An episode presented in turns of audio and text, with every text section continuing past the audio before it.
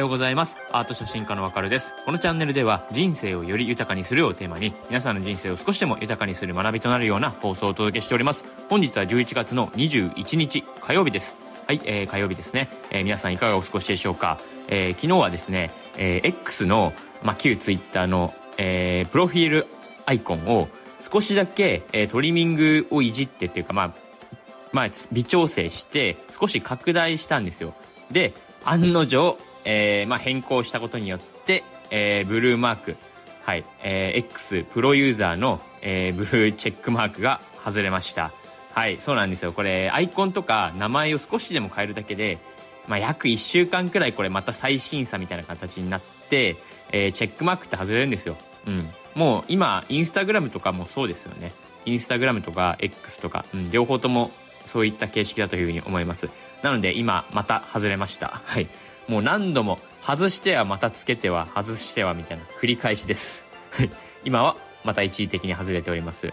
はい。そんなこんなで今日の本題ですね。えー、今日のボイシーの、えー、デイリートークテーマがですね、リピート鍋というトークテーマなんですよ。うん。面白いトークテーマですね。はい。僕めちゃくちゃ鍋、鍋料理好きなんですよ。特にこの寒い冬。寒い冬のまあその料理といったらやっぱりこれ冬の、えー、鍋ですよね。うん、じゃあ今日はその健康的な体づくりをする上でどんな鍋が、えー、とてもよろしいのかっていう、はい、そういった観点で話していきたいというふうに思いますのでぜひともこれ冬のラジオとして、えー、今日の本題の方も最後までお付き合いください、えー、よろしくお願いします。さあ改めまして本日は冬にえー、鍋料理を食べて健康的な体づくりをしましょうという、えー、トークテーマで話していきたいというふうに思います。はい、えー、寒い日になると、やっぱりその鍋料理ってすごく恋しくなってきますよね。実際に僕も最近めちゃくちゃ一気に気温が下がって、あの寒くなってきておりますので、えー、鍋料理とか、あの本当に、まあ、食べたりとかするんですよ、実際に。もう特に寒い日には、温かい鍋を囲んで、家族とか友人とかと楽しく食事をするっていう。そんな時間ってやっぱ何者にも変え難いっていうか、うん、もう鍋ならではのなんか時間ですよね。あの、あの時間っていうのは。はい。なので、その皆さんが冬によく食べる鍋っていうのは、えー、何でしょうか。はい。多分いっぱいあると思うんですよ。しゃぶしゃぶであったりとか、うん、ちゃんこ鍋とか、寄せ鍋とか、はい。すき焼きとかですね。はい。で、あのー、まあいろいろ他にもあると思います。カレー鍋とか、トマト鍋とか、チーズ鍋。えー、最近では豆乳鍋とかきのこ鍋とかもあるんですよね。うん。あとは一般的なのは海鮮鍋とか。はい。たくさんありますよね。えー、冬にリピートする鍋としては。で、そんな中でも、えー、冬の寒い時期にこそ、えー、おすすめなっていうか、うん、僕自身も何度もリピートしている鍋があるんですよね。それがですね、えー、キムチ鍋でございます。はい。来ました。キムチ鍋です。これもまあ定番ですよね。うん。もう、外れがないっていうか、はい。キムチ鍋です。で、キムチ鍋って、やっぱりその辛みと酸味のバランスが絶妙で、寒い日にこそぴったりの鍋だというふうに思います。うん。で、そのキムチにはビタミンとかミネラルとか、そういった豊富に含まれてるんで栄養素がしっかりと。うん。体にもすごくいいです。で、その僕がキムチ鍋とかを作るときって、まあ、大体材料、うん、決まってるんですよ。レギュラーのメニューっていうか、うん、白菜とか、えー、豚肉、豚バラ肉とか、あとキムチ、えー、豆腐、ネギ、うん、ここら辺はやっぱ外せないですね。で、ここがポイント。えー、ごま油ではなく、オリーブオイルを僕は使用します。はい。えほとんど僕、ごま油とかではなくて、もう全部料理、ほとんど全般的にオリーブオイルを使用するんですよ。うん、オリーブオイルマジでおすすめですよ。てか、えー、もうなんなら調理油とかも全部、えー、オリーブオイルにしちゃっていいとすらも思っております。はい。で、オリーブオイルの中でも特におすすめなのはエキストラバージンオリーブオイルです。はい。これはもう人生を豊かにする上でも確実に、えー、おすすめなので、えー、エキストラバージンオリーブオイルっていうのは。うん。僕の放送では何度も多分取り上げるというふうに思います。この、エキストラバージンオリーブオイルに関しては。はい。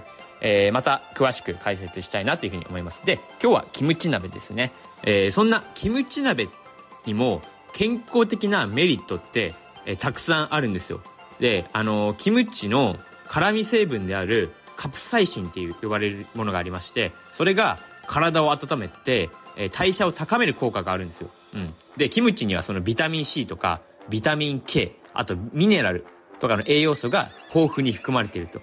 はい。で、他にももちろんたくさん、えー、風邪予防とか免疫力アップに効果的であったりとか、腸内環境を整えると。美肌効果抜群。プラス、骨粗鬆症の予防につながるという、もうめちゃくちゃ健康的なメリットって数知れないほど、もう本当にたくさんあります。なので、えー、キムチ鍋おすすめです。はい。えー、キムチ鍋ってしかも結構、うん、簡単なんですよね、割と。はい。作るのも意外と簡単。まあ、鍋料理のメリットでもありますよね。で、そんな鍋料理の、でも注意点っていうのももちろんございまして、えー、鍋料理って、まあ、落とし穴として、あの、自分の食べた量が分かりにくいから、これついつい、えー、食べ過ぎてしまうみたいな。うん。普段食べてるような量よりも、えー、気づいたらすごい多く食べてしまってるっていう。だから結構、えー、鍋料理って太りやすい、えー、食事の一つとされてるんですよ。うん。特に、やっぱりその力士の方とかって、えー、ちゃんこ鍋をよく食べるじゃないですか。うん。まあ力士はその激しいトレーニングによって大量のカロリーを消費しますから、その大量に食事を摂取する必要があるっていう、まあそういった背景があるんですけど、はい。で、まあそんな感じで鍋って実はこれかなりいろんな、まあ、肉とか魚とか、まあ野菜とか、うん、豆腐、キノコっていう、本当にバランスよく摂取できるっていうヘルシーな食事を、えー、取れるっていうメリットがあるんですけど、うん。プラスでやっぱカロリーとかもすごい多いんですよ、実際。はい。肉とかも入ってますから、たくさん。特に豚バラ肉とかの、えー、脂質ですよね。うん。脂質も大量に摂取してしまうっていう。うん。で、あとその、タレですね、一番は。問題は。タレとか、つゆ。うん。えー、その鍋に、え、かけるタレとかつゆ次第では結構、その添加物とか糖質を、えー、莫大に摂取してしまうっていうことがあるんですよ。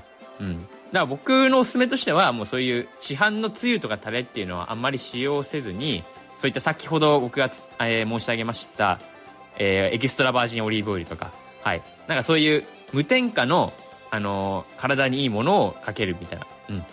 そういうのをおすすめしたいですね。うん。なんかでも天然のえー、鍋料理の方が僕はおすすめです。うん。なるべくそういった調味料っていうか、つゆとかはあまり使用しないというか、まあもちろん、つゆとかがすごい好きで、えー、やっぱその味付けとして利用したいのであれば、もちろんそれは、えー、利用すべきなんですけど、うん。まあその、やっぱりその糖質制限とか、なんかちょっとその太りたくないとか、そういったものを気にしているのであれば、そういうつゆとか、えー、タレとかっていうのは、えー、添加物大量に含まれておりますので、うん。なんか原材料表示とかに結構記載されている、あの、加糖ブドウ糖液糖とか、はい。ああいった文字には本当に気をつけた方がいいです、一番。うん、特に気をつけた方がいいです。はい。まあ、それもまた、今後、おいおい、えー、話していきたいというふうに思います。うん。こういった内容もたくさん話せますんで、えー、僕のこの人生をより豊かにする朝ラジオでは。はい。で、そうですね。えー、キムチ鍋。キムチ鍋、まあ、ちゃんこ鍋とかもすごくいい、おすすめなんですけど、うん、キムチ鍋は本当に冬にすごくおすすめですね。で特にやっぱ材料におすすめなのは、えー、キノコとかもいいですよね。うん。キノコってやっぱすごい、あの、鍋料理においては、まあ、万能っていうか、うん。なんかいろんな栄養素をしっかり補ってくれるっていう、そんな助けてくれる存在でもあるというふうに思いますので、はい。えー、キノコとかもおすすめです。うん。僕もキノコは毎回は入れてはいないですけど、たまに、えー、入れるようにはしております。はい。あ、あと注意点としては、その、締め料理ですよね。うん。鍋の後の締め料理。雑炊とか、うどんとか、はい。こちらを必ず食べるよっていうか、いや、むしろそっちがメインっていうか、そっちが楽しみなんだよっていう人は、もちろんこれもお気をつけください。はい。えー、食べ過ぎとか、えー、なんだろう、その糖質の摂取しすぎとかにつながってしまうので、この締めの料理、ザ、雑炊とかうどんとかが。はい。なので、そうですね。鍋料理って本当にいろんなメリットあるんですよ。うん、ヘルシーであったりとか、タンパク質を効率よく摂取できるとか、うん、大量に作ることができるとか、はい。たくさんのメリットあるんですけど、もちろんその意外な落とし穴とか、えー、たくさんありますので、うん、特に、えー、落とし穴とかも注意しつつ、この健康的なメリットっていうのを、えー、享受して、えー、冬、この寒い冬にこそ、えー、鍋料理、えー、しっかり、えー、まあ楽しみつつ、えー食べてみてはいかがでしょうかといった話をさせていただきました。えーキムチ鍋、特におすすめです。はい。特に、そうですね、キムチ鍋以外にももちろん、あの、何でもいいんですけどね。カレー鍋とか。まあ、でも、えー、鍋にすると、ついつい食べ過ぎてしまうとか、うん、つゆとかタレとかでかけてしまうとか、はい。いろんな、うん、落とし穴とかにも注意して、ぜひともこの寒い冬を乗り越えていきましょうと、えー今日の放送ではこちらの言葉で、えー締めさせていただきたいというふうに思います。はい、えーこんな感じで僕は普段毎朝人生をより豊かにする話をお届けしております。えー短めに約10分程度で、えーいつも話しております。で、今日僕の放送初めて聞いてくださった方の中で、えーこういった話、もっと聞きたいよっていうか、えー今日の話もすごく参考になったよって、もし思ってくださったのであれば、えーチャンネルのフォローよろしくお願いします。えー皆さんの人生をより豊かにいたします。はい、えーというわけで、えー火曜日ですね。まだまだ今週は1週間長いです。えー良き火曜日をお過ごしください。それでは、今日も良い一日を